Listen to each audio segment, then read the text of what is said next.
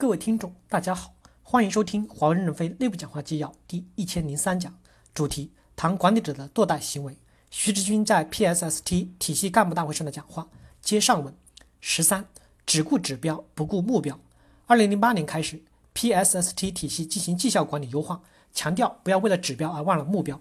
PSST 体系最主要的目标是构筑产品和解决方案的竞争能力和低成本，满足客户的需求。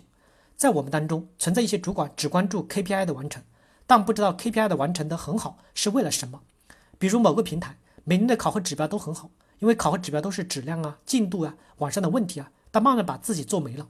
华为到底是为了追求一个卓越有竞争力的嵌入式操作系统，还是仅仅为了追求网上没事做、没事故？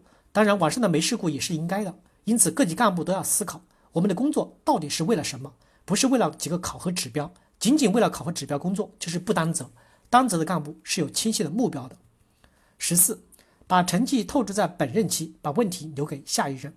在研发比较多的是只关注当期，不关注长期；只关注现在，不关注未来。该投入的不敢投入，不敢在新的领域、新的产品上投入，不愿在架构、平台等长期才能看到绩效的工作上投入，甚至只关注仗打得漂亮，而忽视组织能力、流程优化、人员能力提升等长远的事。如果我们只关注眼前，华为就会失去竞争力。这样的干部就是不担责。十五，只报喜不报忧，不敢暴露问题。五盖子现象在 PSST 体系不能说少，无论是写总结还是做述职讲起成绩经验来，头头是道。问题和不足则一笔带过。最可怕的是质量上的五盖子，搞和谐，不主动暴露质量问题、流程执行问题，甚至为了过 TR 点而作假。如果我们不敢暴露问题，让质量问题留到晚上，华为就会发生丰田事件。如果我们的睁一只眼闭一只眼，马马虎虎应付了事，那产品的质量就没办法保证，我们就会失去客户。十六，不开放进取，不主动学习，业务能力就会下降。有一部分干部凭着经验做事，走的是经验主义的老路，比华为要从土八路走向正规军。过去的成功经验并不是未来前进的方向标，必须开放自己，批判自己，时刻学习。我们在 CT 领域的成功，不能确保我们在 ICT 领域的成功。十七，不敢决策，不担责。把责任推给公司，公司是谁？这一点跟前面讲的抱怨流程的问题类似。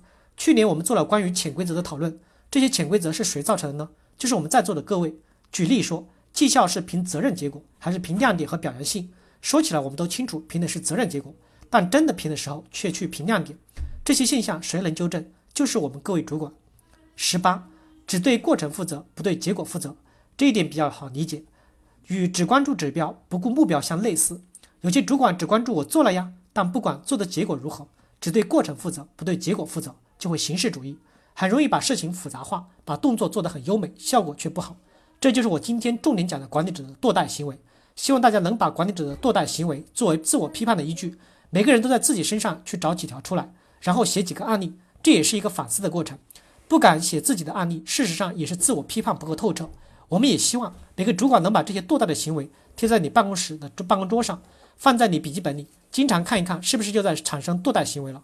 这样，我们的管理者才能真正的从自我批判开始，与堕代的行为做斗争，管理者才能真正的担起责来。感谢大家的收听，敬请期待下一讲内容。